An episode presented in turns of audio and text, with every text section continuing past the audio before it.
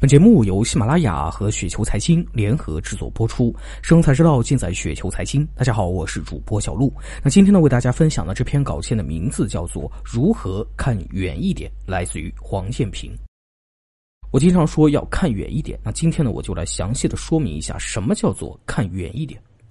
众所周知，公司的内在价值是未来现金流的折现。未来现金流理论上呢是公司倒闭前或者永续运营产生的现金流，也就意味着这个未来呢所包括的时间起码是未来的十到二十年。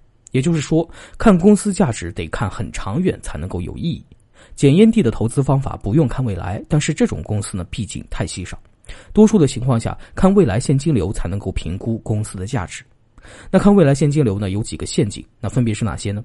第一个陷阱，把短期增长长期化，比如去年的保险的新单增长很快，然后呢市场就兴奋了，把这种增长长期化来进行估值，容易导致股价透支。其实呢这种高增长是不可持续的。那同理，近两年的地产销售的增长率也是不可持续的，和地产增长相关的电器销售增长率呢也可能不可长期持续。第二点，忽视长期隐患。比如最近仿制药呢，因为一次性批价批件和审批加快，仿制药公司的股价大涨，估值高企。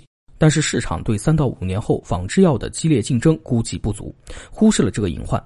一致性评价会导致仿制药同质化，失去了差异化，意味着只剩下价格战和毛利率降低。第三点，不懂装懂。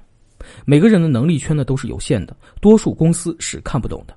看未来现金流最怕的是不懂装懂。更可怕的是，以为自己懂，其实不够懂。那第四点，被市场干扰了判断。比如，有些公司只是暂时遇到一些困难，但是市场放大了困难，造成股价大幅下跌。有些投资者呢，会被市场干扰了判断，变得恐惧而错过了最佳买点。那看远一点，意味着公司产生的未来现金流支撑着公司的内在价值。主观上是希望从公司的发展中获得投资收益，而不是股市博弈。那看远一点，意味着在市场乐观时保持谨慎，而在市场恐惧时保持清醒、独立思考。市场波动只可利用而不可预测。